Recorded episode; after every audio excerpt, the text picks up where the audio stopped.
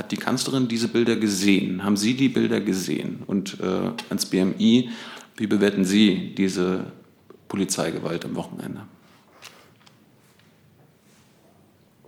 Ich habe Ihnen meine Antwort dazu gegeben. Ich weiß nicht, ob Sie es gesehen haben jetzt. Ich weiß nicht mal, äh, ob wir über die exakt gleichen Bilder sprechen. Ich habe Bilder gesehen, Sie haben vielleicht auch Bilder gesehen. Es hat, glaube ich, jetzt nicht viel Zweck, äh, einander entgegenzuhalten, wer welche Bilder gesehen hat. Ja, liebe Kolleginnen und Kollegen, ich glaube, wir können anfangen. Herzlich willkommen in der Bundespressekonferenz. Für alle die, die uns live zugeschaltet sind und zuschauen zu dieser Veranstaltung, lassen Sie mich kurz sagen, dies ist eine Veranstaltung der Bundespressekonferenz, eine regierungsunabhängige Organisation von Journalistinnen und Journalisten, bei der die Sprecherinnen und Sprecher der Bundesregierung zu Gast sind. Wir freuen uns, dass Sie in diesen Tagen auch wieder da sind. Dazu begrüße ich den Regierungssprecher, Steffen Seibert und die Sprecherinnen und Sprecher der Ministerien. Die Zuschauer von Phoenix haben zusätzlich den Service einer Gebärdendolmetschung, die dort eingeblendet ist. Wir kommen, bevor wir zu unserem täglichen Geschäft kommen, lassen Sie mich einen Satz sagen. Wir wollen nämlich Herrn Seibert herzlich gratulieren zu dem runden Geburtstag, den er gestern feiern durfte. Jung wie eh und je. Herzlichen Glückwunsch. Vielen Dank. Es kommt auch auf Sie alle zu, ich sage es Ihnen. äh, so, ja. Wir kommen aber direkt zum Geschäft und Sie Absolut. fangen an. Bitte schön. Ich habe zwei äh, Dinge, die ich vorweggeben möchte. Das eine betrifft äh, die Beziehungen zwischen Kosovo und Serbien. Die Bundesregierung begrüßt, dass die neue Regierung der Republik Kosovo unter Ministerpräsident Hoti beschlossen hat, die sogenannten reziproken Beschränkungen für die Einfuhr von Produkten aus Serbien aufzuheben. Damit entfällt eines der Haupthindernisse für die Wiederaufnahme des äh, Normalisierungsdialogs, den die EU ja vermittelt. Und nun ist es wichtig, dass unter Führung des Hohen Vertreters Josep Borrell und des EU-Sonderbeauftragten Miroslav Lajčák Serbien und Kosovo an den Verhandlungstisch zurückkehren, um hinzuarbeiten auf eine umfassende Normalisierung der Beziehungen ihrer beiden Staaten. Und das wird die Bundesregierung natürlich, diese Bemühungen des Europäischen Auswärtigen Dienstes, äh, besonders des Sonderbeauftragten Leitschak, wird die Bundesregierung auch aktiv unterstützen. Und dann wollte ich nur einen Terminhinweis noch für diese Woche geben. Neben der regulären Kabinettssitzung am Mittwoch wird es zur Umsetzung der Ergebnisse des Koalitionsausschusses vom 3. Juni an diesem Freitag, den 12. Juni, eine weitere Kabinettssitzung geben um 9.30 Uhr. Vielen Dank, Herr Seibert. Äh, dann eine Reiseankündigung des Auswärtigen Amtes. Ja, vielen Dank. Ich habe Ihnen heute eine Reise des Außenministers anzukündigen, und zwar seine erste außerhalb von Europa seit Beginn der Corona-Krise. Am Mittwoch wird Außenminister Maas nach Israel und nach Jordanien fliegen. In Israel hat die neue Regierung erst im Mai ihr Amt angetreten und das ist jetzt die erste Gelegenheit zu einem persönlichen und intensiven Austausch mit dieser neuen israelischen Regierung. Wir freuen uns deshalb sehr, dass das trotz der ungewöhnlichen Umstände so schnell möglich ist und wir die ersten europäischen Besucher nach Ausbruch der Corona-Pandemie in Israel sind. Deutschland und Israel haben sich auch während der Pandemie eng ausgetauscht und zum Beispiel im Rahmen der Rückholaktion eng kooperiert. Das zeigt, Deutschland und Israel haben außerordentlich enge und breit gefächerte Beziehungen. Und nach mehr als anderthalb Jahren, so lange ist der letzte Besuch von Außenminister Maas in Israel her, gibt es auch viel zu besprechen. Daher wird es in den Gesprächen von Außenminister Maas vor Ort um die gesamte Bandbreite der bilateralen und regionalen Themen gehen, darunter natürlich auch um die Zukunft des Nahostfriedensprozesses. Außenminister Maas wird vor Ort mit dem neuen israelischen Außenminister Gabi Ashkenazi sowie mit dem israelischen Premierminister Benjamin Netanyahu und dem alternierenden Premierminister Benny Gantz zusammentreffen. In Jordanien trifft Außenminister Maas mit dem jordanischen Außenminister Ayman Safadi zusammen. Jordanien und Deutschland arbeiten bei einer Vielfalt von regionalen und internationalen Themen eng zusammen. Jordanien kommt zudem im Nahostfriedensprozess als Nachbarland und als Hüter der heiligen muslimischen Städten in Jerusalem eine besondere Rolle zu. Wir sind mit der palästinensischen Seite zudem im Gespräch über eine Videokonferenz von Außenminister Maas und seinem jordanischen Amtskollegen mit dem palästinensischen Premierminister Steye zu den letzten Entwicklungen im Nahostdossier. Vielen Dank. Vielen Dank. Hey, liebe UnterstützerInnen, hier ist Thilo. Es gibt was Neues. Wir haben eine neue Bankverbindung. Wie ihr wisst, gibt es Junge Naiv ja nur dank eurer finanziellen Unterstützung. Wir sind nicht kommerziell, wir machen keine Werbung. Wenn ihr uns also per Überweisung entweder einmalig oder jeden Monat per Dauerauftrag Geld zukommen lasst, ist es super wichtig, dass ihr ab sofort unsere neuen Kontodaten nutzt. Diese findet ihr in der Beschreibung. In Sachen PayPal hat sich nichts geändert. Also, danke vorab und jetzt geht's weiter. Dann gehen wir kurz die Themen durch, die angesprochen worden sind. Ich habe auch eine Online-Frage zu Kosovo, damit würde ich gern beginnen. Und zwar Frau Schuka von der Deutschen Welle fragt, äh, diese neue Regierung äh, ist ja von sehr knapper Mehrheit gewählt worden. Deutschland und Frankreich versuchen derzeit aktiv den Dialog zwischen Kosovo und Serbien zu unterstützen. Wie beurteilen Sie die Fähigkeit der jetzigen Regierung, das Kosovo durch die Verhandlungen mit Serbien zu führen? Und zweite Frage, die letzte Regierungskrise ist ja aufgrund einer etwas undiplomatischen Einmischung des US-amerikanischen Botschafters Grenell entstanden. Gibt es inzwischen Versuche, die Haltung der EU und der USA bezüglich Kosovo zu koordinieren? Und werden die EU und die USA auch in Zukunft weiterhin um den größten Einfluss im Kosovo wetteifern? Ja, ich hatte dazu am Freitag hier schon äh, kurz ausgeführt, äh, dass sich die Bundesregierung natürlich auf die Zusammenarbeit mit der neuen äh, Regierung des Kosovo freut äh, und wir äh, mit dieser Regierung äh, eng zusammenarbeiten wollen.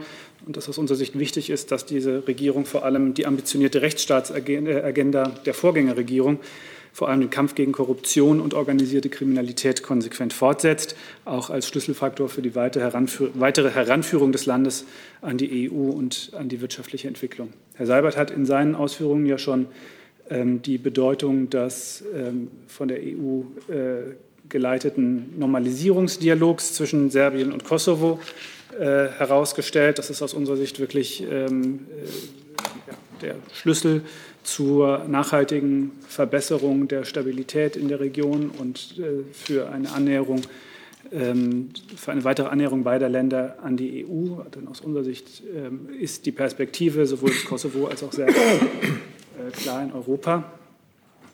Ähm, und äh, natürlich stimmen wir uns in unseren Bemühungen auch mit unseren Partnern, auch mit den amerikanischen Partnern ab. Gibt es weitere Fragen zum Thema Kosovo zunächst? Herr Rink. Ja, Herr Burger, nochmal zum Thema Kosovo. Ähm, vielleicht können Sie uns noch mal eine Einschätzung abgeben über die diplomatischen, das ist ja eben schon angesprochen worden, diplomatischen Bemühungen der US-Regierung und vor allem des früheren US-Botschafters, wie hilfreich oder schädlich die eigentlich für diesen Prozess gewesen waren. Denn die Amerikaner hatten ja eine Zeit lang einen äh, Landtausch zwischen Serbien und Kosovo ins Gespräch gebracht, den ja die Bundesregierung abgelehnt hatte. Mhm. Glauben Sie, das ist jetzt überwunden und äh, hat das den Weg freigemacht für diese von Ihnen erwähnte Annäherung beider Länder an die EU? Ich kann, glaube ich, nur noch mal hervorheben, dass aus unserer Sicht ähm, dass, äh, der, der, entscheidende Prozess, der von der EU äh, ja, vermittelte Normalisierungsdialog zwischen äh, Serbien und Kosovo ist, ähm, der ist eben nicht zufällig institutionell so angelegt, wie er angelegt ist, äh, nämlich zwischen der EU, ähm, Serbien und Kosovo, sondern weil aus unserer Sicht äh, die europäisch, europäische Perspektive des Westbalkan ein ganz entscheidendes ähm, Element ähm, ja, äh, für die Stabilitätsperspektive in der Region ist und ähm, auch für äh, die Perspektive beider Länder für äh, Wohlstand und wirtschaftliche Entwicklung. Und äh, insofern gilt unsere Unterstützung. Äh, wir haben uns da äh, im, ja, schon im Vorfeld der, seiner Ernennung intensiv dafür eingesetzt, äh, dem EU-Sonderbeauftragten Miroslav Lajczak. Gibt es weitere Fragen zu dem Komplex? Da. Ganz allgemeine Verständnisfrage. Der Status des Kosovo gilt ja immer noch als umstritten. Kosovo ist ja auch noch nach wie vor nicht Mitglied der Vereinten Nationen. Da würde mich einfach interessieren, wie bewertet denn aktuell das Auswärtige Amt den Status des Kosovo? Aus völkerrechtlicher Perspektive? Wir haben mit dem Kosovo diplomatische Beziehungen. Gut, aber wie ich auch schon ausgeführt habe, ja. ist der Kosovo zum Beispiel nicht Mitglied der Vereinten Nationen. Es gibt ja sonst nur wenige Nationen, mit denen Deutschland im Kontakt steht, die nicht von der UN anerkannt sind. Deswegen wollte ich aber nur. Wissen, genau, Sie haben, Sie haben ja nach der Auffassung der Bundesregierung gefragt und die Auffassung der Bundesregierung ist, dass der Kosovo ein Staat ist, ein unabhängiger Staat. Und äh, wir mit dem äh, vollumfängliche diplomatische Beziehungen pflegen. Und Teil dessen, was, ähm, der, was Ziel des Normalisierungsdialogs zwischen äh, Serbien und Kosovo ist, ist natürlich auch, dass es eine äh, größere internationale Einigkeit in dieser Hinsicht geben soll. Herr Tiede. Eine ganz kurze Nachfrage, weil es immer wieder hochkommt. Äh, sind denn dem Auswärtigen Amt oder der Bundesregierung diese angeblichen Landtauschpläne, von denen immer gesprochen wird, dass die US-Regierung oder Herr Grenell angeblich versucht hätten, äh, einen Landtausch zwischen Serbien und zwischen, und zwischen Kosovo hinzubekommen. Sind die Ihnen denn bekannt? Gab es die oder, gibt's, oder geistern die nur immer durch die Gegend? Also ich sehe mich jetzt nicht als denjenigen berufen, der hier über Pläne, mögliche Pläne, die existieren oder nicht existieren, der USA Auskunft gibt. Ich glaube, das müssten Sie bei den amerikanischen Stellen. Äh, ob die Ihnen bekannt waren, wissen Sie doch. Bei den amerikanischen Stellen. Es ist darüber jedenfalls ähm, öffentlich äh, diskutiert worden. Äh, das ist ja auch keine ganz neue Diskussion. Ähm, ähm, ja, ich glaube, da, und wir haben unsere, ähm, unsere Auffassung zu solchen Vorstellungen hier in der Vergangenheit auch sehr deutlich gemacht. Gibt es weitere Fragen zu dem Komplex? Das sehe ich erstmal nicht. Dann zur Kabinettssitzung, zur zusätzlichen. Herr Rinker. Sie sind da, ne? Ich hätte ganz gerne nachgefragt, was genau auf der Kabinettssitzung als Thema steht. Ist das nur die Mehrwertsteuerumsetzung zum 1.7. oder sollen auch noch weitere äh, Themen dort behandelt werden? Und können Sie was sagen zu den weiteren Schritten der Verabschiedung dieses Gesetzes? Also gibt es auch mit dem Bundestag und mit dem Bundesrat dann schon eine Verständigung, äh, wie das Gesetzespaket oder nur dieses eine Gesetz zur Mehrwertsteuer äh, durchgebracht werden soll? Nahm jetzt an, dass sich das an den Sprecher des Finanzministeriums richtet. Nö, sind wahrscheinlich beide gefragt. Ne? ja, also. Herr Heller hat eine ähnliche Frage, die sozusagen sich mit dem Zeitplan beschäftigt und die an beide geht. die Ressorts haben ja kurzfristig jetzt die Aufgabe, die zahlreichen gesetzlichen Regelungen äh, umzusetzen oder zu erarbeiten, die notwendig sind, um die Beschlüsse des Koalitionsausschusses umzusetzen.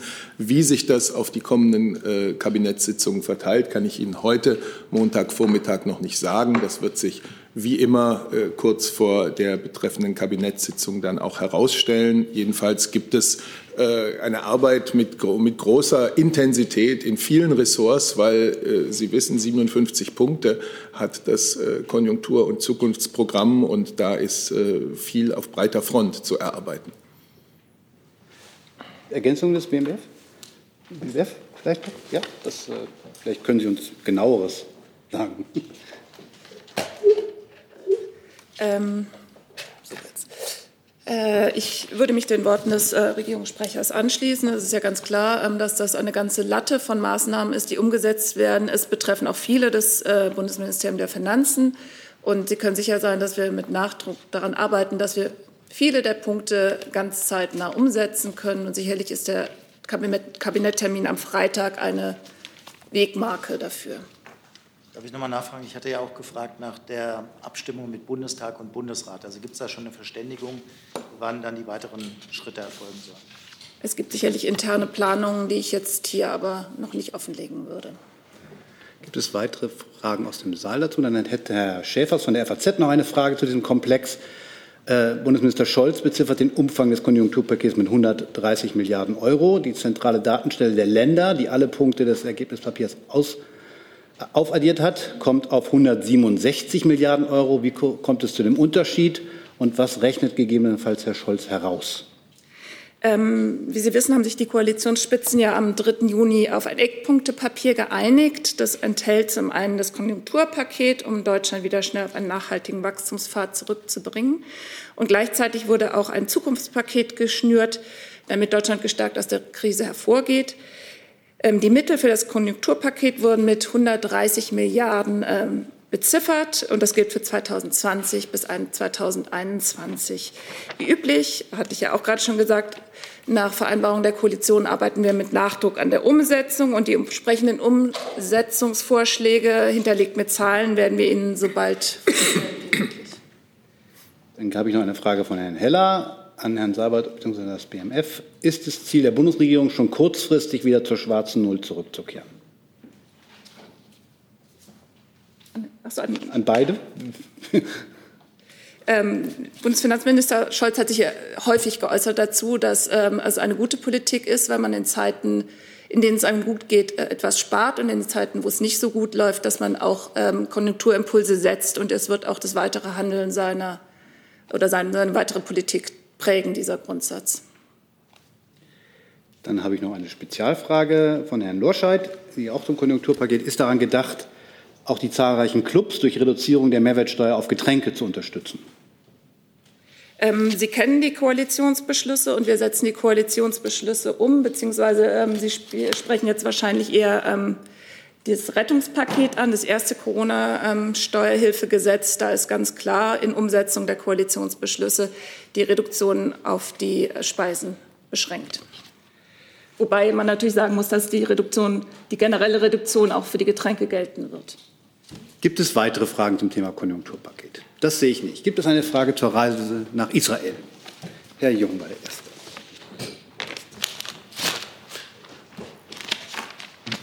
Ich würde gerne wissen, ähm, welche Druckmittel denn der Außenminister im Rucksack hat, um in Israel, die israelische Seite, von der völkerrechtswidrigen Annexion Teile des Westjordan, Westjordanlands abzubringen? Wird er irgendwie Mahnungen, Appelle, Forderungen vortragen? Also was die Themen dieses Besuchs äh, sind, dass die sehr breit aufgestellt sind, ähm, habe ich ja in meiner Reiseankündigung dargestellt. Ähm, das ähm, Thema, was Sie ansprechen, äh, ist natürlich eins, was in Israel zurzeit auch diskutiert wird. Ähm, ich äh, glaube, man verrät nicht zu viel, wenn man sagt, dass das sicherlich auch Teil der Gespräche sein wird. Ähm, ich will im Übrigen den Gesprächen jetzt aber nicht weiter vorgreifen. Ich glaube, wir haben hier in den letzten Wochen ähm, auch äh, ausführlich unsere Position ähm, zur Annexionsfrage dargestellt ähm, und die hat sich seither auch nicht verändert. Die Position ist ja klar. Es geht ja darum, Deutschland hat äh, freundschaftlichen äh, Kontakt zur israelischen Regierung, man ist enge, enge Partner. Äh, man will ja nicht, dass annektiert wird. Wie versucht der Außenminister vor Ort, die, die israelische Seite davon abzubringen? Wie gesagt, ich möchte jetzt den Gesprächen im Einzelnen nicht weiter vorgreifen. Ähm, wie wir dieser Frage insgesamt gegenüberstehen, haben wir hier, ich glaube, vorletzte Woche äh, Herr Seibert äh, und Frau Adebar ausführlich dargestellt. Herr Tovik-Nier. Ich möchte nochmal die Frage Ja, ist das das? Ach so, seien Sie runter, so sehen Sie. Herr Burger, ich möchte mal die Frage des Kollegen Jung aufgreifen. Äh, wie besorgt ist die Bundesregierung über diese Annexionspläne und muss Israel irgendwelche Konsequenzen fürchten oder werden Sie auch äh, diese völkerrechtswidrige Aktion tolerieren, wie so viele andere Aktionen Israels? Ich darf vielleicht verweisen auf die Regierungspressekonferenz hier vom 29. Mai, ähm, wo das ausführlich äh, all diese Fragen äh, besprochen wurden. Und wie gesagt, seither gibt es da keine neue Haltung. Herr Jessen.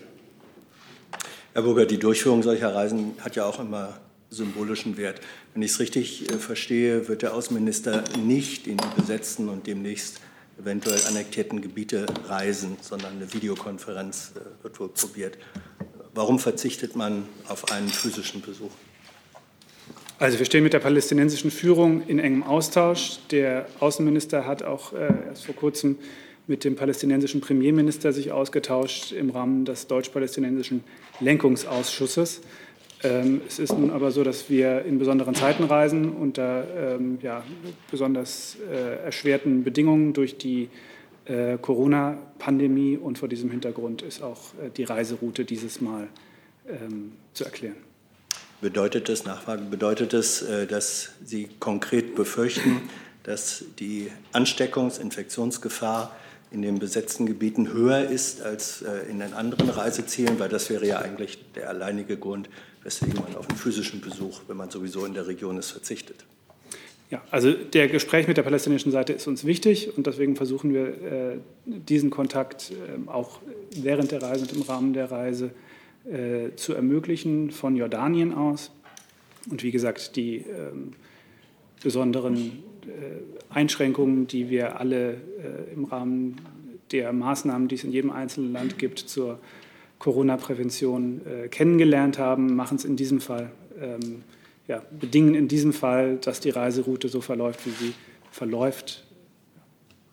Bedeutet das, Entschuldigung, wenn ich, weil meine Frage nicht beantwortet war, ähm, haben Sie konkrete Hinweise oder Befürchtungen, dass ein erhöhtes Infektionsrisiko beim physischen Besuch in den besetzten Gebieten besteht?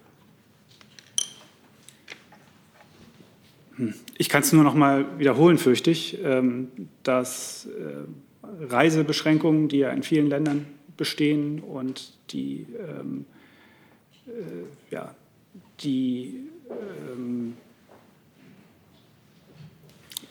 ja, Grenzmaßnahmen, die ähm, besondere Auflagen, die zu erfüllen sind zum Infektionsschutz in verschiedenen Ländern, ähm, ja, ist dieses Mal dazu führen, dass die Reise so äh, gelegt wird, wie sie gelegt wird.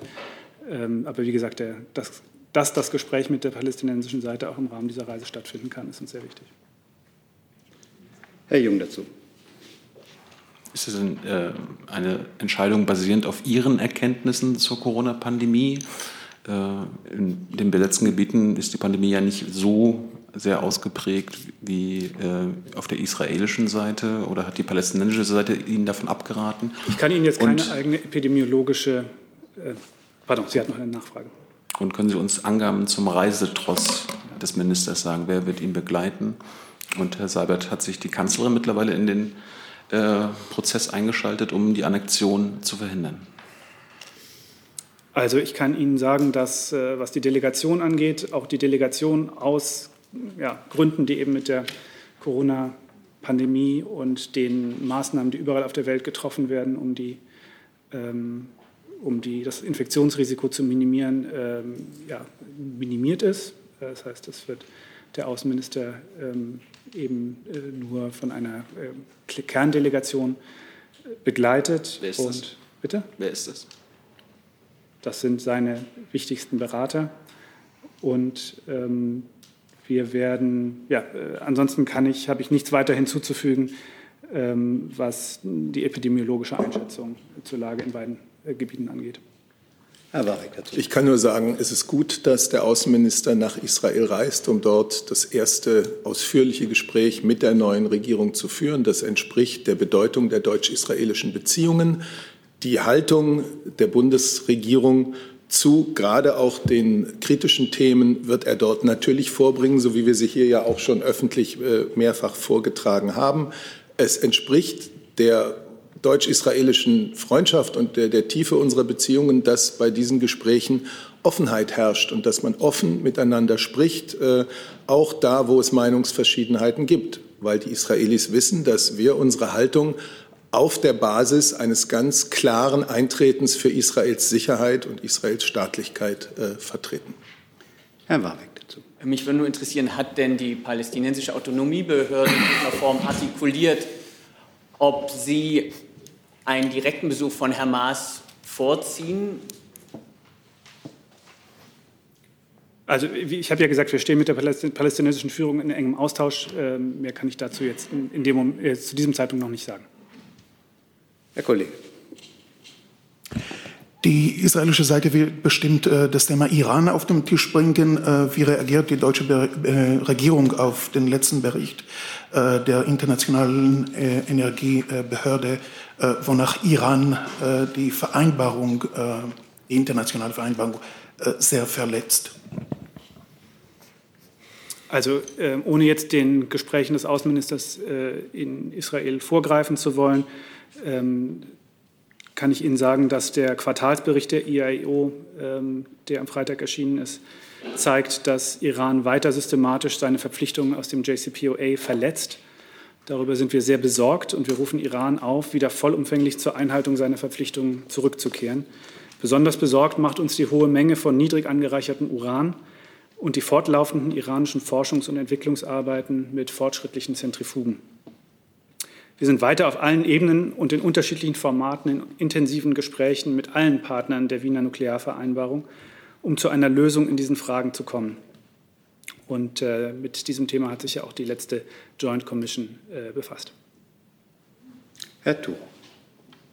Ein ganz anderes Thema. Also ein anderes Thema? Ja. Nein, da sind wir noch, da sind wir noch nicht. Gibt es noch weitere Fragen zum Thema Israel? Das sehe ich nicht. Dann ist Herr Thiele mit einem neuen Thema dran. So, Eine Frage an Herrn Seibert. Ähm, wir haben am Wochenende große Demonstrationen in mehreren deutschen Städten gesehen äh, gegen, gegen Rassismus, allerdings weitgehend ohne Einhaltung äh, von, von Auflagen und vor allem auch von Abstandsregelungen. Was sagt die Kanzlerin jetzt noch den Menschen, die wegen der Corona-Regeln äh, landesweit um ihre Existenz fürchten oder die ihre Kinder nicht in Schulen und in, und in Kitas bringen können, angesichts solcher Bilder, die auch geduldet worden sind? Ja, also sprechen wir über diese Demonstrationen. Es ist gut, wenn auch in Deutschland Menschen mit einem klaren Bekenntnis gegen Rassismus auf die Straßen gehen. Dem Rassismus müssen wir uns überall entgegenstellen, auch hier bei uns. Die Bilder, die dabei am Wochenende zum Teil herauskamen, die waren aber nicht gut. Es muss beides möglich sein. Friedlich demonstrieren, was ein Grundrecht ist, und die Regeln einhalten. Und zwar die Regeln, die uns Schutz und Sicherheit in der Corona-Pandemie geben. Also es muss möglich sein, auch auf solchen Veranstaltungen Masken zu tragen und den Mindestabstand von 1,50 Meter einzuhalten. Davon war bei vielen Demonstranten nicht viel zu sehen, da haben Sie recht. Und damit haben die für sich und andere ein großes Risiko äh, herbeigeführt. Es ist ja so, leider zeigen uns ja Ereignisse rund um Gottesdienste und Familienfeiern und ähnliches Ereignisse, bei denen die Regeln missachtet werden, wie schnell es dann gehen kann, dass die Infektionszahlen lokal hochschnellen und Beispiel Schulschließungen in Göttingen, wie sehr das viele andere Unbeteiligte dann in, äh, in Mitleidenschaft zieht. Natürlich ist es ungewohnt, bei Demonstrationen den Abstand einzuhalten, aber es ist möglich. Äh, beziehungsweise Teilnehmer und Organisationen und Organisatoren können das lernen und sie müssen es lernen, denn wir wollen natürlich auf unser Ziel, die Ausbreitung des Virus weiter auf diesem derzeit niedrigen Niveau zu halten, beziehungsweise dann noch weiter einzudämmen. An diesem Ziel wollen wir festhalten, das wollen wir nicht aufgeben. Heißt das, dass die Polizei auch hätte einschreiten müssen? Das ist die Grundhaltung äh, zur Frage, wie man friedliches Demonstrieren und Einhalten der äh, Sicherheitsmaßnahmen und der Hygieneregeln miteinander verbinden kann. Ich sage, man kann, man muss das lernen äh, und daraus äh, können äh, lokale und, und regionale Behörden dann ihre Schlüsse ziehen. Das kann ich hier nicht tun. Herr Jung dazu? Nicht. Gibt es? Ja. Ah. Aber ein anderer Aspekt dieser Demos, Herr Sabat, äh, gab ja in mehreren Städten mit über 100.000 Teilnehmern diese Demos. Was sagen Sie denn zu den Bildern in Sachen Polizeigewalt? Also in der Hansestadt Hamburg wurde mit Wasserwerfern und Pfefferspray gegen Jugendliche vorgegangen.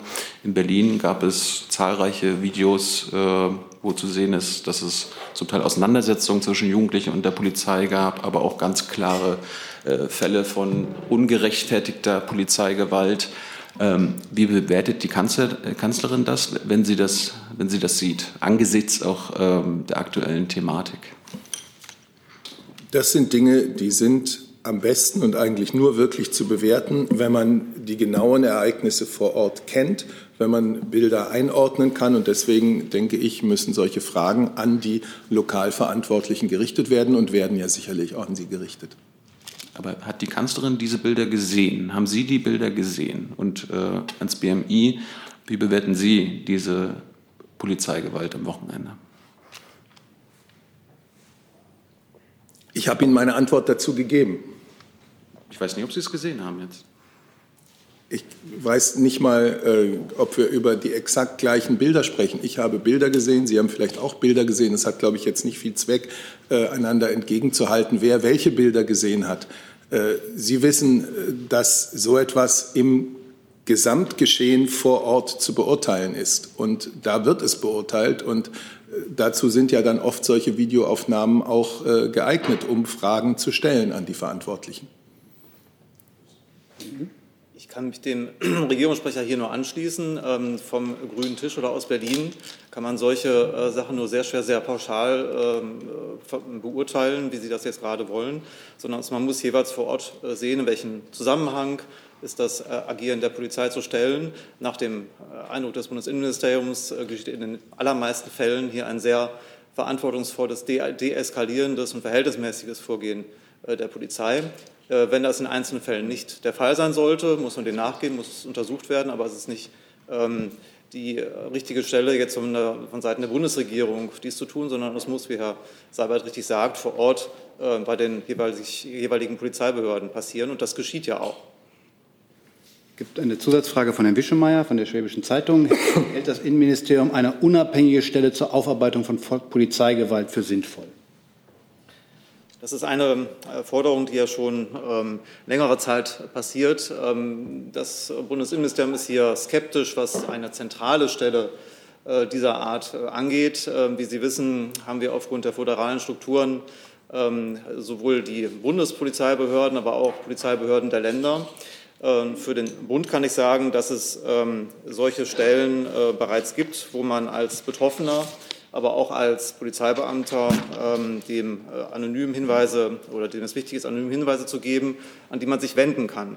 Es gibt ähm, direkt bei der äh, Bundespolizei ähm, äh, im Rahmen der Leitung eine externe Beschwerdestelle, äh, wo es möglich ist, Fehlverhalten, mögliches Fehlverhalten von Bundespolizisten äh, zu melden. Ähm, es gibt aber auch bei der Bundespolizei eine Vertrauensstelle für äh, Beamte, die, denen etwas aufgefallen ist und die ähm, möchten, dass diese Hinweise anonym aufgegriffen werden.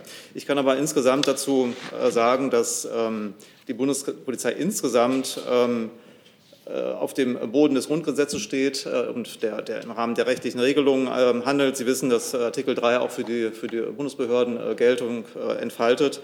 Ähm, dass Rassismus, Racial Profiling und ähnliche Sachen nicht geduldet werden und dass hier jeder Einzelfall, der auftritt, ähm, dem nachgegangen wird und dass der aufgeklärt wird. Ähm, ich kann für die vergangenen Jahre sagen, dass äh, es wirklich nur Einzelfälle gab, in denen äh, rassistisches Verhalten der Bundespolizei vorgeworfen ist, sowohl von außen als auch durch Hinweise von innen. In den letzten acht Jahren waren es nur 25 Verdachtsfälle, äh, die hier äh, zutage getreten worden sind, die alle untersucht worden sind. Zum Teil sind die Verfahren noch anhängig, ähm, wo aber wirklich in jedem Einzelfall ähm, nachgegangen wird, weil die Bundespolizei, weil die Sicherheitsbehörden des Bundes äh, eben solche rassistischen Fälle nicht ähm, dulden. Wie gesagt, es sind Einzelfälle und jedem Einzelfall wird nachgegangen. Herr Jessen dazu. Ja, nun haben wir die Situation, dass einfach durch die Verbreitung äh, gerade von Bildern in den Social Networks eine ganz eigene Dynamik ähm, entsteht, die auch politische Wirkung ähm, entfaltet. Deswegen interessiert mich die Frage, wie geht auch das Bundesinnenministerium damit um, wenn solche Bilder kursieren, äh, Eindrücke, Eindrücke entstehen. Da reicht es ja nicht zu sagen, das muss vor Ort aufgeklärt werden. Also konkretes Beispiel, ich bin mir sicher, dass Sie das auch gesehen haben im Ministerium am Alexanderplatz, wo ähm, ein junger Mann mit dunkler Hautfarbe, einen halben Meter mit erhobenen Händen vor einer Polizeikette steht und auf einmal springt ihn wirklich ein Polizeibeamter äh, an, an den Hals, reißt ihn zu Boden und dann folgen ähm, äh, Festnahmeszenen im weiteren Verlauf. Ähm, ohne einen längeren Kontext zu kennen, aber diese konkrete Situation ist verbreitet worden. Die macht weltweit die Runde. Ähm, das beeinträchtigt sehr das Ansehen der deutschen Polizei unweigerlich. Wie gehen Sie damit um in dieser Dynamik mit der Aufarbeitung einer solchen Situation? Die entscheidende Stelle in Ihrer Frage war gerade äh, der Satz, ohne einen längeren Kontext zu kennen. Das ist genau ja. der Punkt. Natürlich äh, kursieren Bilder im Internet, wo Szenen gezeigt werden, die den Eindruck erwecken, hier ist ein Fehlverhalten zu beobachten, aber man kennt den längeren Kontext nicht. Man weiß nicht, was vorher, was vorgefallen ist. Man kann auch akustisch nicht äh, jedes Wort äh, hören, was dort gesagt worden ist. Deswegen ist es richtig, dass man nicht von der Seite der Bundesregierung von fern das beurteilt, sondern dass es vor Ort jeder Einzelfall sich angesehen wird und geschaut wird, geprüft wird, ob hier Fehlverhalten zu ähm, festzustellen ist. Das wird dann verfolgt, das wird aufgeklärt in jedem einzelnen Fall. Denn, äh, wie gesagt, das, ähm, die Bundespolizei und die Sicherheitsbehörden des Bundes, das gilt für die Länder genauso, dulden keinen Rassismus, dulden kein Racial Profiling, äh, dulden keine Diskriminierung. Nochmal die Nachfrage, wegen der nun wirklich auch äh, internationalen Dynamik, die da entsteht, gibt es eine Art Clearing-Prozess, dass auch wenn die Einsatzleitung vor Ort liegt, in Berlin in dem Fall, ähm, einen Clearing-Prozess, in dem die Bundesregierung, das BMI aktiv eingebunden ist? Ich kann noch mal darauf hinweisen, wir haben Föderalismus, das heißt, die Sicherheitsbehörden vor Ort sind jeweils selbstständig dafür verantwortlich, solche Fälle aufzuklären. Der Bund ist dafür verantwortlich, der Bundesregierung, das Bundesinnenministerium für die Sicherheitsbehörden des Bundes, die Bundespolizei, das Bundeskriminalamt, sofern dort Fälle auffallen. Ich habe Ihnen die Zahlen gerade genannt. Es sind Einzelfälle, sehr wenige Einzelfälle, wird dem nachgegangen, das wird untersucht, das wird im Zweifel dann auch disziplinarisch ähm, untersucht, aber es sind wirklich nur Einzelfälle. Es ist übrigens auch im Rahmen der Ausbildung der Bundespolizei wird darauf geachtet, ähm, dass ähm, die Bundespolizisten, die ausgebildet werden, sensibilisiert werden für solche Fälle. Es wird in praxisorientierten Trainings werden äh, auch in Rollenspielen Szenen durchgespielt, wo man ähm, äh, sowas erleben kann und es wird, werden konkrete Maßnahmen äh, geschult, äh, die darauf zu reagieren ist. Also das heißt, die Bundespolizisten werden sensibilisiert im Rahmen ihrer dreijährigen Ausbildung. Das ist länger als in manchen anderen Ländern, auch über den Atlantik äh, hinaus. Und insofern ist die Bundespolizei hier gut vorbereitet und es sind nur Einzelfälle, über die wir hier reden. Gibt es Herr Jung dazu? War die Bundespolizei im Einsatz bei irgendwelchen dieser Demos? Und das war irgendein Mitglied der Bundesregierung äh, auf einer dieser Demos? Die Bundespolizei war meines Wissens nicht ähm, äh, beteiligt. Das müsste ich aber jedenfalls nachreichen. Danke. Ich kann das nicht beantworten. Ich weiß nicht, ob ein Mitglied der Bundesregierung auf diesen Demos war. Ich habe von keinem gehört. Gibt es irgendein Ministerium, das uns das sagen kann? Gibt es weitere Fragen zu dem Komplex Demonstrationen, Polizeigewalt, ähnliches? Sehe ich nicht. Dann ist Herr Thurer jetzt. Noch mal eine Frage zum angedrohten US-Truppenabzug. Das ist ja jetzt schon ein bisschen her, dass es äh, Berichte aus Washington gab, nachdem Donald Trump das plant.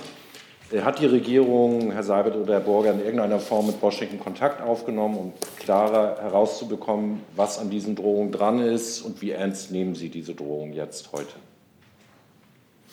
Also was es gibt, ist äh, unbestätigte Medienberichte. Zu denen gebe ich keine Stellungnahme ab. Wir warten, ob es offizielle Informationen aus Washington dazu gibt. Wenn es die gibt, dann werden Sie die Bundesregierung auch Stellung nehmen hören. Frau Gamp, noch mehr dazu? Nicht. Dann weitere Fragen zu dem Komplex? Herr Jung als erstes. Ja, ich fand interessant, dass Herr Maas am Wochenende gesagt hat, dass ähm, die Truppen, US-Truppen in Deutschland im Interesse beider Länder seien. Äh, da gab es ja auch entgegengesetzte Berichterstattung, zum Beispiel in den New York Times hat der äh, US Army Commander, der ehemalige US Army Commander Hodges, gesagt, the reason we have troops overseas in Germany is not to protect Germans, everything we have is for our own benefit. Also wir sind da nicht wegen den Deutschen, wir schützen da nicht die Deutschen, das ist alles nur in unserem eigenen Interesse. Äh, nehmen Sie diese Aussagen wahr? Sagt Ihnen die US-Seite das auch so? Und warum behaupten Sie, dass das im Interesse beider Länder ist? Ich kann vielleicht mal zitieren aus einer Äußerung des Außenministers ähm, von äh, letzten NATO-Außenministertreffen im November. Da hat er gesagt, die, die NATO ist seit 70 Jahren die Lebensversicherung Europas. Damit das so bleibt, müssen wir unser Bündnis auf aktuelle Herausforderungen einstellen und vermehrt europäische Verantwortung in der Sicherheitspolitik übernehmen. Und wir dürfen nicht vergessen, was die NATO 70 Jahre lang stark gemacht hat. Ihr unerschütterlicher Zusammenhalt über den Atlantik hinweg. Wir müssen die NATO aber auch konzeptionell und politisch weiterentwickeln. Also ich glaube, es gibt da insofern große Einigkeit innerhalb der Bundesregierung, dass die enge Zusammenarbeit auch mit den Vereinigten Staaten innerhalb der NATO und eben natürlich auch mit den anderen NATO-Partnern ganz unmittelbar ähm, die ähm, ja, maßgeblich ist für Deutschlands Sicherheit. Die Frage war kennen Sie die amerikanische Haltung? Das ist ja jetzt kein US-Präsident, der verrückt twittert, sondern ein ehemaliger äh, Chef der US-Truppen in Europa der sagt, das sind, wir sind hier wegen uns und nicht wegen euch.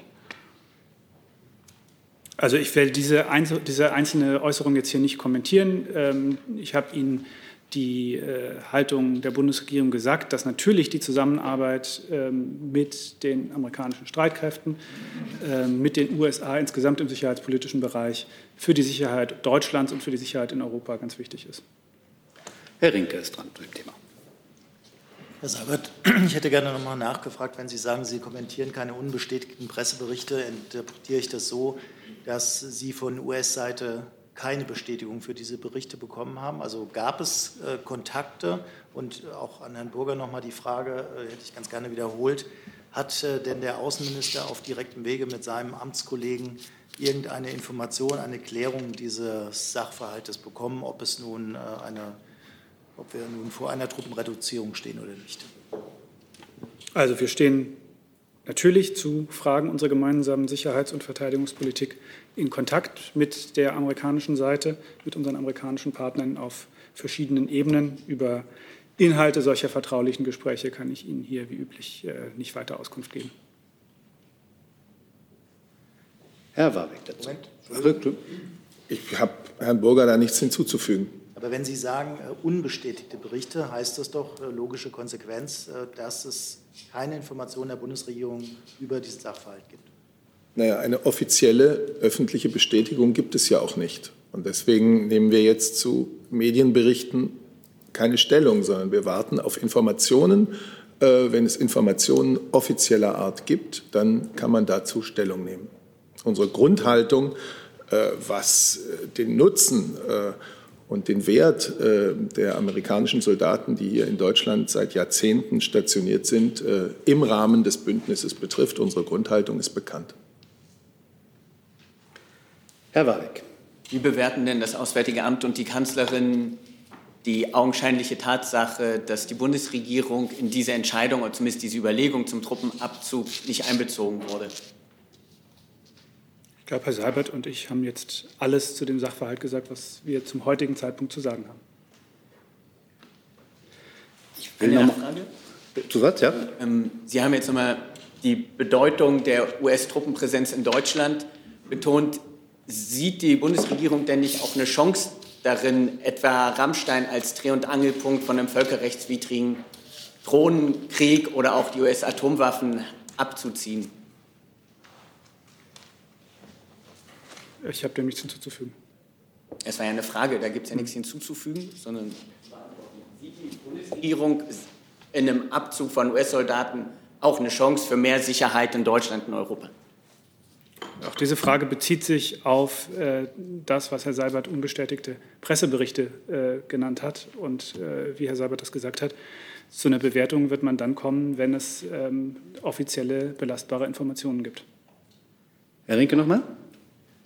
Frage, Frage ans Verteidigungsministerium, vielleicht auch mit der Bitte um eine Einschätzung, was das für die Sicherheit Deutschlands bedeutet, äh, die amerikanischen Soldaten, die hier sind. Und können Sie uns äh, Informationen darüber geben, wer eigentlich für die US-Truppen bezahlt? Wir hatten diese Diskussion ja 2019 schon mal. Vielleicht können Sie uns da aufklären.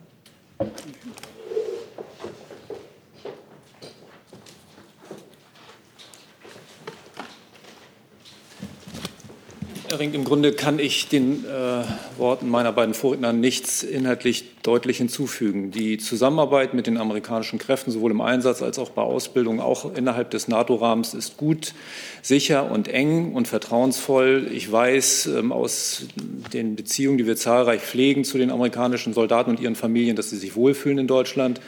Und ich gehe davon aus, dass das auch in Zukunft so geschehen wird. Ähm, zu den Fragen ähm, der Finanzierung ähm, bin ich weit jenseits dessen, was in Bundeswehrzuständigkeit äh, wäre. Deswegen kann ich dem dann auch nichts hinzufügen. Frau Klaasmann dazu. Wollen Sie das da vorne benutzen? Oder Herr Rinke noch eine Nachfrage? Die Frage mit der Finanzierung, dann würde ich die weitergeben. Äh, Ich weiß nicht, ob die dann das Finanzministerium betrifft oder das Auswärtige Amt.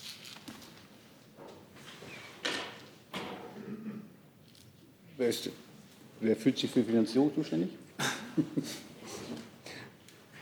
Herr Burger versucht es mal. Das ist ein Corona-bedingtes Wechselspiel hier. Also letztlich, glaube ich, kann ich auch zu dieser Frage zum jetzigen Zeitpunkt nur sagen, ähm, Bewertung des gesamten Sachverhalts wird man dann vornehmen können, wenn es offizielle belastbare Informationen dazu gibt. Entschuldigung, das Missverständnis geht um die äh, Finanzierung der jetzt in Deutschland anwesenden Truppen. Also Deutschland übernimmt doch, wenn ich das richtig verstehe, einen Teil dieser Kosten. Und da hätte ich ganz gerne gewusst, wie viel das ist. Okay, das, das muss ich Ihnen nachliefern, wenn das tatsächlich in, in äh, der Federführung des Auswärtigen Amtes liegt. Jetzt ist Frau Klaasmann.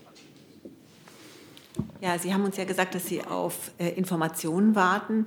Äh, halten Sie denn diesen Vorgang für so wichtig, dass Sie sich selbst aktiv um Klärung bemühen? Haben Sie das vielleicht sogar schon eingeleitet? Ich habe ja gesagt, dass wir zu Fragen unserer gemeinsamen, Sicherheits-, gemeinsamen Sicherheits- und Verteidigungspolitik mit den amerikanischen Partnern in intensivem Kontakt stehen.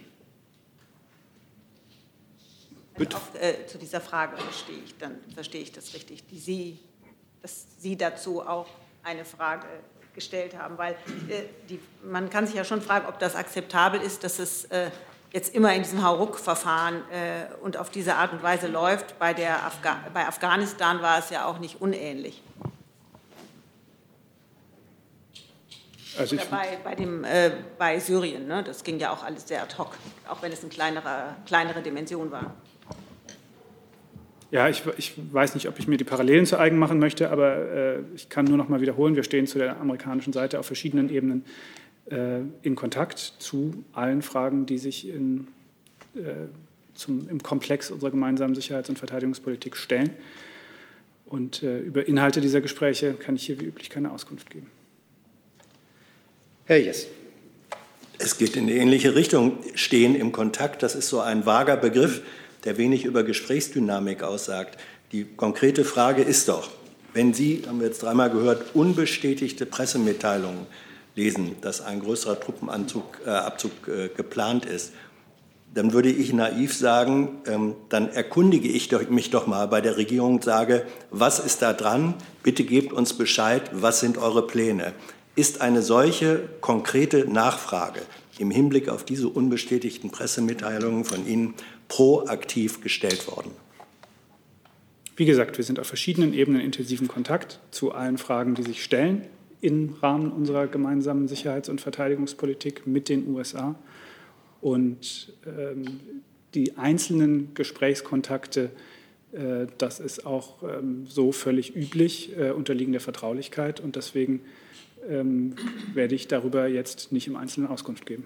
Sie können also nicht jetzt im Moment sagen, ja, selbstverständlich haben wir nach dem konkreten Inhalt oder der Wahrheit oder Realitätstüchtigkeit dieser unbestätigten Presseberichte im Hinblick auf das US-amerikanische Regierungshandeln gefragt. Das ja, selbstverständlich so stehen wir in engem Kontakt mit den amerikanischen Partnern zu allen Fragen, äh, die sich im Rahmen der gemeinsamen Sicherheits- und Verteidigungspolitik stellen. Herr Kollege. Ich verstehe, dass Sie keine unbestätigten Meldungen kommentieren, aber mich würde interessieren, ob Sie nachvollziehen können, dass deutsche Parlamentarier sich besorgt und angespannt dazu geäußert haben. Also, Herr Burger, können Sie verstehen, dass Fritz Felgentreu, SPD, sagt, es wäre eine Schwächung der NATO, wenn in diesem Umfang also knapp 10.000 Personen von 35.000 hier in Deutschland stationierten abgezogen würden? Und äh, Herr Seibert, können Sie Roderich Kiesewetter von der CDU verstehen, der sagt, wir würden gerne besser informiert für den Fall, dass da was kommt? Ich denke, es ist grundsätzlich nicht unsere Aufgabe als Sprecher der Bundesregierung, äh, hier Noten zu verteilen oder äh, Kommentare zu geben zu dem, was frei gewählte deutsche Abgeordnete sagen. Ich kann nur wiederholen, selbstverständlich steht die Bundesregierung auf verschiedenen Ebenen mit der amerikanischen Regierung zu all diesen Fragen im Kontakt. Wenn es offizielle Informationen gibt, dann können wir dazu auch Stellung nehmen. Äh, reine Medienberichte sind für uns kein Anlass. Die grundsätzliche Haltung zur, äh, zum Aufenthalt von, zum jahrzehntelangen Aufenthalt von US-Truppen hier in Deutschland im Rahmen des Bündnisses, das unsere Sicherheit gewährleistet, äh, haben wir genannt. Gibt das Wort gar nicht frei. Herr Rinke.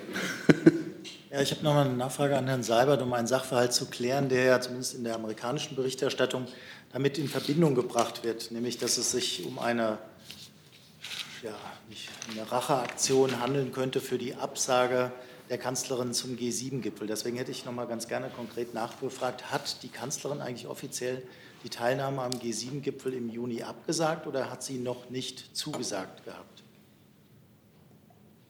Naja, auch das haben wir hier ja alles besprochen. Die Kanzlerin hatte gesagt, dass sie für die Einladung, damals war die Einladung ja noch auf den Ende Juni bezogen, zum G7-Gipfel dankt dass sie aufgrund der pandemischen Gesamtlage sich aber nicht in der Lage sehe, ihr persönliches Erscheinen, ihre persönliche Reise nach, äh, nach Washington äh, stand zu dem Zeitpunkt zuzusagen. Nun haben wir aus den USA gehört, und Sie haben es ja auch gehört, dass äh, kein G7-Gipfel Ende Juli mehr geplant wird, sondern dass die Planungen jetzt in eine andere Richtung gehen. Und nun warten wir auf äh, Informationen durch die USA, die ja der Gastgeber und die Präsidentschaft in diesem Jahr äh, sind, ähm, wann und wie sie sich äh, den Gipfel 2020 vorstellen. Frau Kollegin. Ähm, Laut äh, die Medienberichte äh, wäre diese Drohungen auch äh, wegen Nord Stream 2. Äh, wie sieht die Bundesregierung das? Ähm, wie ist die Haltung, wenn das wirklich passiert? Äh, wäre das als Sanktionen, als Sanktionen gesehen? Die Auswärtiges Amt oder die Bundesregierung? Also ich denke, zu den Medienberichten haben wir alles gesagt und ich denke, Sie haben verstanden, dass wir dazu äh, keine Stellungnahme abgeben.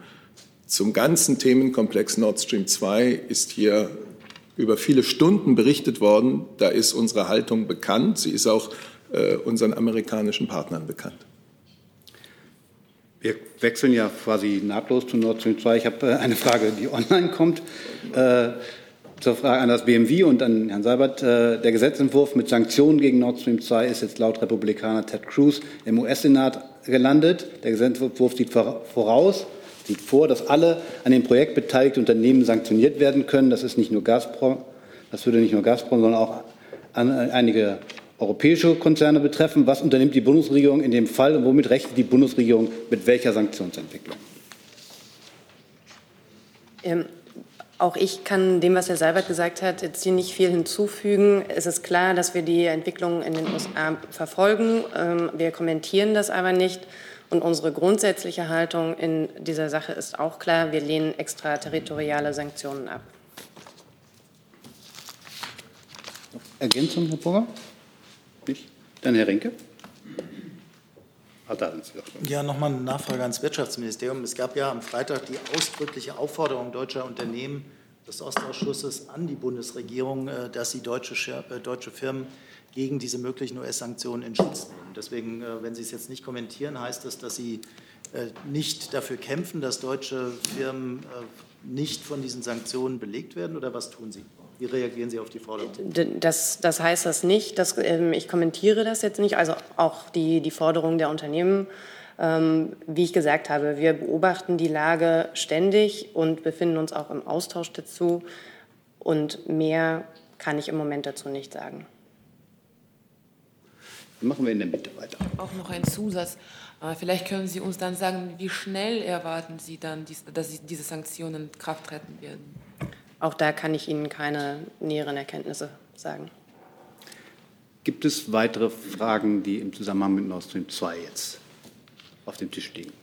Sehe ich erstmal nicht. Dann ist Frau Klaasmann mit einem neuen Thema. Wo sind Sie? Da sind Sie, ja. Ah, Entschuldigung. Ach, da, so jetzt. Jetzt habe ich Sie. Äh, Herr Spahn hat ja angekündigt, dass nächste Woche, darunter, damit meinte er wahrscheinlich die Woche, die am 12. beginnt, äh, die Corona-Warn-App vorgestellt wird. Äh, wir wüssten aber auch gerne, äh, wann sie denn zum Download bereitsteht, ob das dann am gleichen Tag sein wird. Also die Woche beginnt am 15., wenn ich das sagen darf, die nächste. Und natürlich wird sie von der Bundesregierung dann vorgestellt, wenn die Menschen auch sofort, äh, sofern sie sich dazu freiwillig entscheiden, den Download machen können. Also am 15. Nein, ich habe Ihnen nur gesagt, weil Sie sagten, die Woche beginnt am 12., die nächste Woche beginnt am 15. Und am, das war rein kalendarischer Hinweis. Ja, und in der Woche ab dem 15. Die Corona-Warn-App wird in der kommenden Woche veröffentlicht und wir werden selbstverständlich rechtzeitig Bescheid geben. Es gibt noch einen Zusatz von Frau Pauli von RTL. Äh, wann genau kommt denn jetzt diese App? Können Sie schon sagen, wann in dieser Woche? Ist denn das ist die genau die Frage, konkret? Ist das die endgültige Fassung der App, die dann kommt, oder erst eine Beta-Version? Wird das die Bluetooth Low Energy Technik tatsächlich die Telefonakkus äh, übermäßig stark belasten oder schonen? Wie funktioniert die Abstandsmessung inzwischen? Wie gut funktioniert der Schutz vor Missbrauch, speziell bei der Eingabe eines positiven Corona-Tests? Ich glaube, der größte Teil der Fragen geht an das Bundesgesundheitsministerium. Ne? Ja, also ich glaube, ähm, Herr Seibert hat es gesagt, äh, in der nächsten Woche werden wir das, äh, äh die Anwendung vorstellen.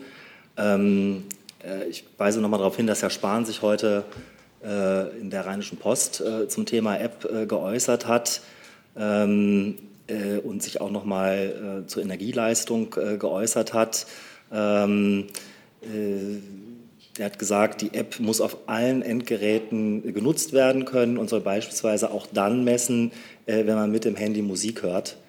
Ähm, sie muss strenge Vorgaben beim Datenschutz und Datensicherheit und bei der Energieeffizienz erfüllen. Eine App, die in wenigen Stunden den Akku des Handys leer zieht, nutzt niemanden. Ähm, das beantwortet einen Teil der Anfrage von Frau Ungrad. Aber ähm, ich würde es an dieser Stelle äh, darauf belassen wollen, dass wir äh, alle Details der Anwendung äh, dann vorstellen und beschreiben, wenn in der nächsten Woche da ein Termin gefunden ist für die Vorstellung. Herr Jung dazu?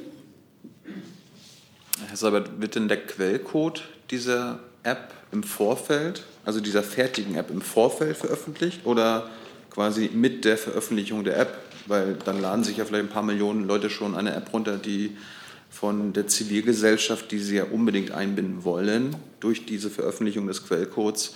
Ähm, ja, vielleicht gibt es ja viel zu kritisieren und dann sagen die vielleicht, die sollte man nicht runterladen. Also die beiden Unternehmen, die betraut sind mit der Entwicklung der App, haben seit Mitte Mai verschiedene Elemente der Anwendung auf dieser Open-Source-Plattform GitHub äh, veröffentlicht. Das, das heißt, der gesamte bisher programmierte Quellcode der App ist öffentlich. Und im Sinne der maximalen Transparenz können Interessierte, können Experten die Entwicklung, das Entstehen, die Genese der App beobachten und tatsächlich auch begleiten, auch kritisch begleiten. Und ich denke, sowohl die Entwicklerfirmen als auch wir in der Bundesregierung sind begeistert von dieser hohen Resonanz ähm, und danken der gesamten Community für solch einen angeregten Austausch, für so großes Engagement. Die Zahlen sind ja sehr eindrucksvoll. Seit der Veröffentlichung am 18. Mai des ersten digitalen Bestandteils hat es mehr als 400.000 Views gegeben auf diese digitalen Objekte und über 65.000 einzelne Besucher. 260 Meldungen und 285 Verbesserungsvorschläge. Das ist ein tolles Engagement. Das zeigt, was für eine lebhafte Softwareentwicklungskultur wir in Deutschland haben. Und ähm, das ist sehr positiv. Aber Sie haben sicher meine Frage verstanden. Wird die fertige Version vorab nochmal von der Zivilgesellschaft geprüft werden können, bevor sie live geht? Ich habe ja gesagt, der gesamte bisher programmierte Quellcode der App ist öffentlich. Es ist alles Schritt für Schritt auf, äh, auf GitHub eingestellt worden, ist dort diskutiert worden, ist dort, äh, äh, ist dort äh, ja, äh, öffentlich und transparent präsentiert worden. Gibt es weitere Fragen zum Thema Gesundheits-App? Da hinten, bitteschön. Nun gibt es ja Kritik von der FDP dazu. Würde mich interessieren, ob Sie das nachvollziehen können. Die Verzögerung sei nicht nötig gewesen bei der Entwicklung der App. Sie spricht von einem Zickzackkurs des Ministers Spahn. Und äh, generell würde mich auch interessieren, inwiefern das, was die App leisten soll, durch die Verzögerung verändert oder verbessert wurde. Also ich bitte um Nachsicht, dass ich äh, Äußerungen aus dem parlamentarischen Raum jetzt nicht äh, unmittelbar kommentiere. Wir haben an dieser Stelle mehrfach darauf hingewiesen, dass wir äh, sehr hohe Anforderungen an Datenschutz, an Datensicherheit äh, äh, definiert haben. Äh, insofern ähm, ist das ein Prozess, der viel Sorgfalt bedarf bei der Erarbeitung. Ähm, und ähm, Herr Spahn hat auch noch mal gesagt, äh, diese Zeit brauchten wir bei der Entwicklung, weil wir genau diese hohen Anforderungen äh, erfüllen müssen. Äh, wir sind jetzt am Ende dieses, dieses Prozesses und nochmal mein Hinweis, wir werden das dann in aller Konkretheit und in allen Details in der nächsten Woche vorstellen. Gibt es weitere Fragen zum Thema App? Das sehe ich nicht. Dann hat Herr Tofik Nier das Thema Libyen aufgerufen. Müsste es gehen?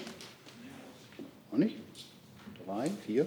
Achso, das, Entschuldigung. Ah, jetzt weiß ich Mein Fehler. Bitte Herr Burger, der ägyptische Staatspräsident äh, Al-Sisi hat eine neue politische Initiative zur Befriedigung Libyens vorgestellt. Können Sie dazu eine Stellungnahme, äh, eine Reaktion? Ja, wir begrüßen das ägyptische Engagement für einen Waffenstillstand. Wir rufen schon lange beide Seiten dazu auf, eine Waffenruhe einzuhalten und an den Verhandlungstisch zurückzukehren. Und wenn es jetzt gelänge, wäre das ein großer Fortschritt. Das Treffen in Kairo hat unterstrichen, dass die Wiederaufnahme des durch die Vereinten Nationen geleiteten Dialogprozesses unbedingt notwendig ist. Dazu gehören zunächst die sogenannten 5 plus 5 Gespräche mit beiden Konfliktseiten über einen äh, nachhaltigen Waffenstillstand. Wir sehen aber gleichzeitig mit großer Sorge, dass sich die militärische Lage am Wochenende erneut in, eine, in Richtung einer weiteren Eskalation bewegt hat. Und das gilt es zu stoppen.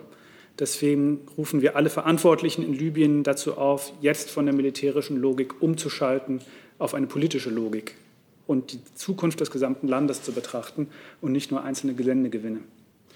Ich möchte hinzufügen, äh, dass genau unter dieser Überschrift äh, wir müssen von der militärischen zur zivilen Logik, zur politischen Verhandlungslogik kommen. Genau unter dieser Überschrift hat die Bundeskanzlerin am Freitag mit dem libyschen Ministerpräsidenten al-Sarraj telefoniert. Und äh, sie hat begrüßt, dass die Konfliktparteien sich zur Wiederaufnahme dieser UN-geführten äh, Gespräche über einen Waffenstillstand entsprechend dem, was in Berlin vereinbart worden war, bereit gefunden haben. Und sie hat eben dieses Erfordernis hervorgehoben, parallel dazu den politischen Gesprächsprozess wiederzubeleben. Ähm, und dazu bleibt Deutschland zur Unterstützung bereit. Gleichwohl, das hat äh, Herr Burger ja sehr richtig gesagt, die militärische Lage entwickelt sich sehr dynamisch. Herr Burger, Sie haben gerade mal die militärische Lage angesprochen. Äh, wie sehen Sie die Chancen grundsätzlich, dass es zu einer Befriedigung jetzt kommen kann? Es gab ja in der Vergangenheit mehrfach Versuche für einen Waffenstillstand, äh, die gescheitert sind seit der Berliner Konferenz. Aber wie sehen Sie jetzt die Situation, dass es zu so einem langhaltigen Waffenstillstand kommen kann? Wir arbeiten dafür. Wir haben ähm, ja, das Gespräch der Bundeskanzlerin, was Herr Seibert gerade genannt hat, ist äh, äh, ja, ein Beispiel dafür. Wir sind auch in intensivem Kontakt mit den äh, internationalen äh, Unterstützern beider Seiten, ähm, die wir auch dazu aufrufen, das Aufrüsten zu beenden und ihren Einfluss auf die Konfliktparteien geltend zu machen, damit nun endlich wieder verhandelt wird. Ähm, und wir begleiten das ja gleichzeitig auch äh, im Sicherheitsrat der Vereinten Nationen, wo es Ende letzter Woche äh, gelungen ist, übrigens unter deutscher Federführung, die Resolution ähm, die die völkerrechtliche Grundlage für die Operation Irini ist, einstimmig zu verlängern.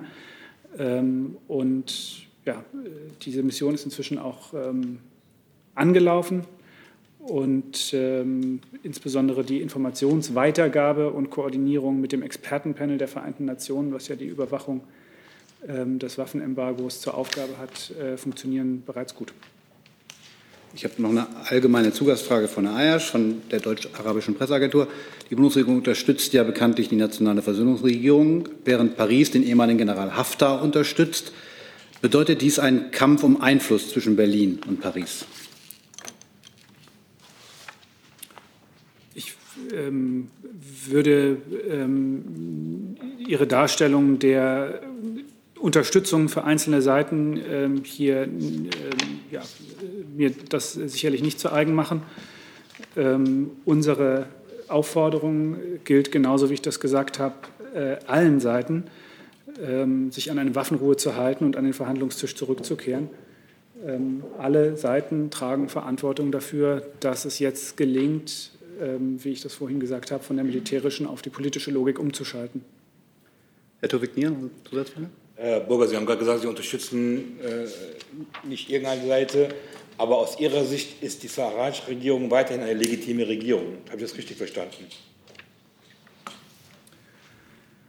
An der ähm, Beschlusslage der Europäischen Union und auch ähm, im Sicherheitsrat der Vereinten Nationen hat sich dazu ähm, ja nichts geändert. Insofern ähm, äh, hat sich ähm, ja, auch an der Haltung der Bundesregierung insofern äh, nichts geändert. Äh, trotzdem, das ist ja auch schon im Berliner Prozess ähm, ja, Arbeitsgrundlage gewesen, haben wir selbstverständlich die Erwartung an alle Konfliktparteien, sich daran konstruktiv zu beteiligen. Entschuldigung, nochmal meine Nachfrage. Ist es aus Ihrer Sicht eine legitime Regierung, die Sie anerkennen, so wie sie jetzt ist?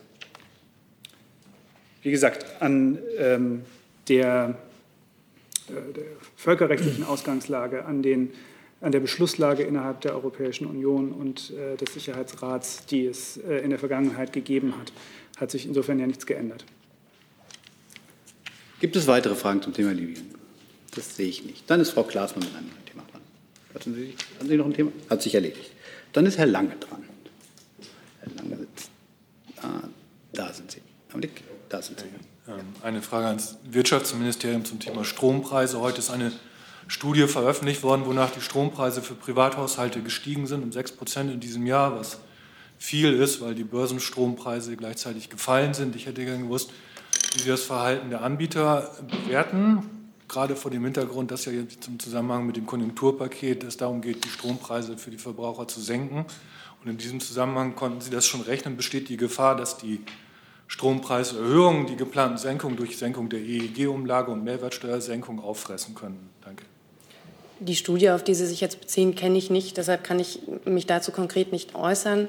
Grundsätzlich ist es so, wie Sie auch sagen, wir haben das Ziel, die Strompreise zu senken. Und dazu haben wir auch Festlegungen getroffen, wie wir das umsetzen, durch eine Senkung der, der EEG-Umlage noch über die Senkung ähm, im Zusammenhang äh, über die Einnahmen aus dem CO2-Handel hinaus.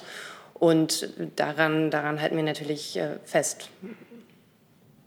Weitere Fragen zu dem Komplex? Das sehe ich nicht. Dann kommen wir jetzt zu einer Frage der Verhaftung eines russischen DJs, die mir ja, genau. ich zugeworfen ist. Ähm, äh, ich habe eine Frage an äh, Bundesjustizministerium. An das Bundesjustizministerium. Dann wechseln wir mal kurz.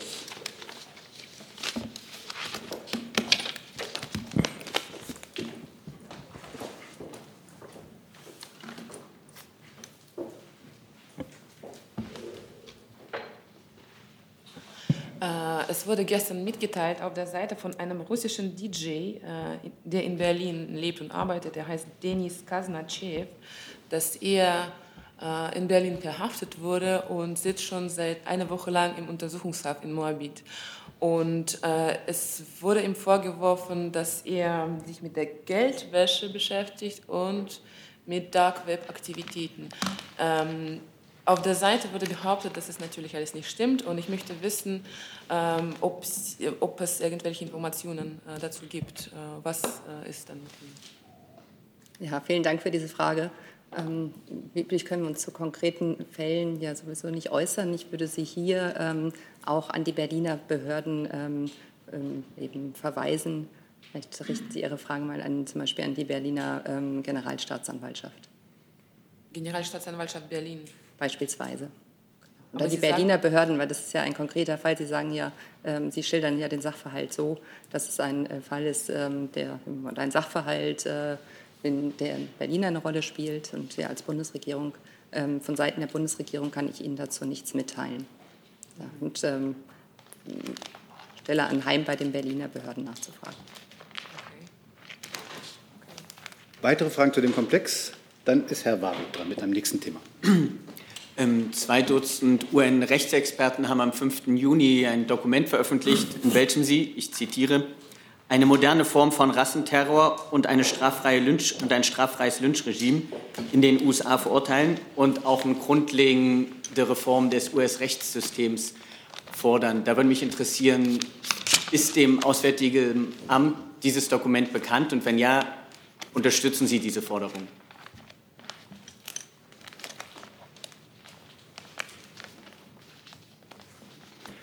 Mir ist es derzeit nicht bekannt, ähm, ob es dem Auswärtigen Amt bekannt ist oder nicht, äh, müsste ich Ihnen nachliefern. Ähm, zeitgleich haben ebenso 45 UN-Menschenrechtsexperten ein weiteres Statement verfasst, in welchem sie ein Ende der, des systematischen Rassismus in den USA fordern und, ich zitiere erneut, und erklären, das Problem sind nicht nur ein paar faule Äpfel, sondern wie das gesamte wirtschaftliche, soziale und politische Leben in den USA strukturiert ist legt Ihnen dieser Aufruf ebenfalls vom, 15, äh, vom 5. Juni auf der Website der UN vor und teilen Sie die Einschätzung? Auch das äh, werde ich Ihnen gerne nachliefern. Gibt es weitere Fragen zu dem Komplex? Das sehe ich nicht. Dann ist Herr Thurau dran mit einem neuen Thema. Ja, Stichwort, äh, Herr Burger, äh, Namibia. Der dortige Präsident hat gesagt, die Einigung zum Thema, sage ich mal, Herero Nama stehe jetzt unmittelbar bevor und Deutschland würde sich auch entschuldigen. Das hat man ja schon mal so ungefähr gehört. Aber wie ist der konkrete Stand im Moment und stimmt die Aussage, dass wir da bald mit einem Abschluss der ja langen Verhandlungen unter anderem mit Herrn Polenz äh, rechnen können? Ja, ich habe genau zu dieser Frage schon am Freitag hier ähm, äh, geantwortet. Deswegen möchte ich es ganz kurz machen. Äh, die Bundesregierung führt mit der Regierung von Namibia Gespräche über eine zukunftsgerichtete Aufarbeitung der gemeinsamen Kolonialgeschichte. Die Gespräche verlaufen im gegenseitigen Vertrauen und konstruktiv. Beide Seiten haben Vertraulichkeit vereinbart und deswegen kommentieren wir hier den Verlauf und Inhalt der Gespräche nicht. Ähm, ich kann aber noch mal wiederholen, was wir in der Vergangenheit hier schon so dargestellt haben, dass es nämlich Ziel der Gespräche ist, dass am Ende eine Bitte um Entschuldigung steht, aber dann eben auch in einer Form, in der diese von der namibischen Seite als solche gewährt werden kann. Vielleicht eine, eine Zusatzfrage. Es war ja schon länger bekannt, das ist wahrscheinlich wegen Corona dann jedenfalls physisch nicht zustande gekommen, dass im März oder April ein Treffen hier in Berlin zu diesem Thema mit Regierungsvertretern hätte stattfinden sollen. Hat das in irgendeiner Form stattgefunden und wenn es nur virtuell ist? Wie gesagt, zum konkreten Verhandlungsstand kann ich Ihnen hier keine Auskunft geben, was äh, Gesprächstermine angeht. Ähm, werde ich gerne prüfen, ob wir dann dazu was nachreichen können. Es gibt noch eine Frage von Herrn Thibault vom äh, Radio France International, der auch zu Namibia, der darauf hinweist, dass der namibische Präsident die Vertraulichkeit ja schon mal gebrochen hat, indem er gesagt hat, ähm, Deutschland sei bereit, sich zu entschuldigen. Kann das Auswärtige Amt diese Äußerung bestätigen, dass Sie bereit wären, sich zu entschuldigen? Ich habe das, glaube ich, ähm, hier ja gerade schon äh, gesagt, wie unsere Haltung zu diesem Thema ist. Ähm, ja, das möchte ich jetzt eigentlich noch mal wiederholen. Liebe Hörer, hier sind Thilo und Tyler. Jung und Naiv gibt es ja nur durch eure Unterstützung. Hier gibt es keine Werbung, höchstens für uns selbst. Aber wie ihr uns unterstützen könnt oder sogar Produzenten werdet, erfahrt ihr in der Podcast-Beschreibung. Zum Beispiel per PayPal oder Überweisung. Und jetzt geht's weiter. Dann hat Herr Jessen noch eine Frage zu einem anderen Thema, glaube ich. Ja. Äh, geht an die Bundesregierung, Herr Seibert. Ähm, geht um die mm, Erhöhung der Bezüge der Mitglieder der Bundesregierung turnusgemäß äh, zum 1. März in Kraft getreten ist. Es gibt aus dem parlamentarischen Raum die Forderung, dass die Regierungsmitglieder auf diese Erhöhung verzichten äh, sollten, analog äh, zum Beschluss des Bundestages, die auf die diesjährige Diätenerhöhung zu verzichten, auch als Ausdruck der Solidarität mit Menschen, deren Einkommen infolge von Corona geschmälert wird. Ähm, erwägt die Bundesregierung diesem Begehren Folge zu leisten, werden Sie auf Einkünfte, die Ihnen eigentlich zustehen, verzichten. Die österreichische Bundesregierung tut das in gewisser Weise. Auch die neuseeländische äh, Präsidentin, Premierministerin Ardern verzichtet. Erwägt die Bundesregierung einen solchen Verzicht ebenfalls? Mir ist ein solches Vorhaben derzeit nicht bekannt. Herr Jung dazu? Ist das für die Kanzlerin und die Bundesregierung kein Thema? Ich meine, Sie reden ja auch immer hier von ständig von Solidarität.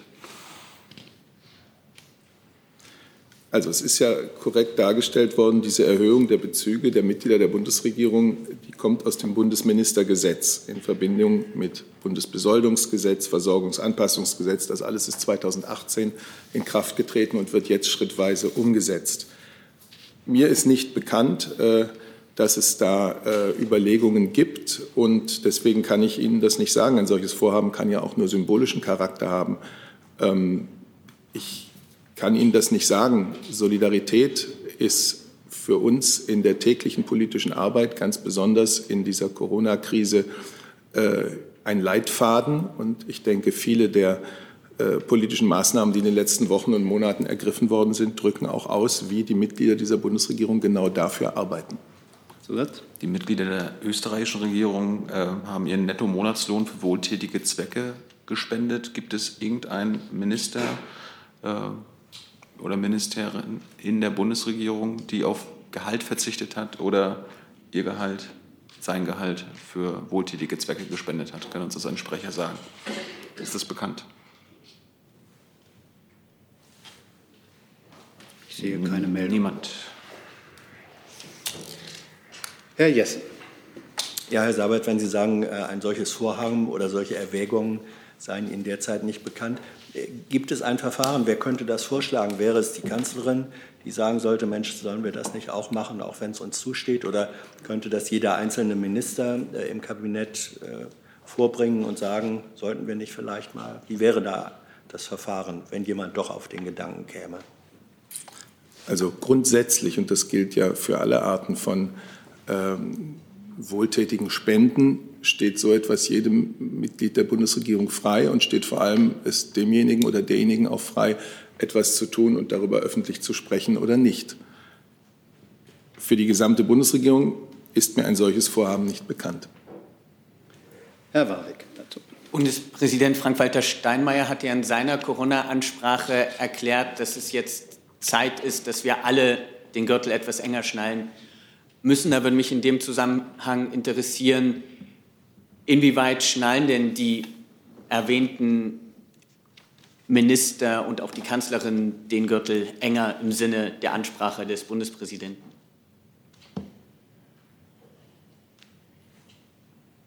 Ich habe Ihnen gesagt, dass da ein Gesetz aus dem Jahre 2018, wie damals beschlossen, in drei Schritten äh, umgesetzt wird. Äh, das, sind, das ist der Vollzug der gesetzlichen Vorschriften und mehr kann ich Ihnen dazu nicht sagen. Die Bundesregierung arbeitet intensiv daran und die letzten Tage und Wochen haben das, glaube ich, gezeigt, dass unser Land insgesamt, und zwar sowohl die Wirtschaft als auch die Bürger individuell gut und mit möglichst geringen Schäden durch diese Krise kommen. Dafür arbeitet die Bundesregierung rund um die Uhr. Aber jetzt haben wir die Situation, dass wir 100.000 auf Kurzarbeitergeld, Solo-Selbstständige kurz vorm Konkurs. Da wäre ja, Sie haben es ja auch schon erwähnt, da reicht ja auch ein, eine symbolische Handlung. Aber sagen wir auch, symbolische Schritte in dieser Hinsicht sind bisher nicht geplant von Seiten der Bundesregierung. Die Bundesregierung hat in einem Umfang, den es vorher noch nie gegeben hat, Hilfen für Wirtschaft und für Bürger beschlossen, hat jetzt gerade ein Konjunktur- und Zukunftsprogramm beschlossen und erarbeitet, das äh, an ganz vielen äh, Stellen äh, ansetzt und das auch sehr vielen Menschen äh, Hilfe bringen wird, Unterstützung bringen wird.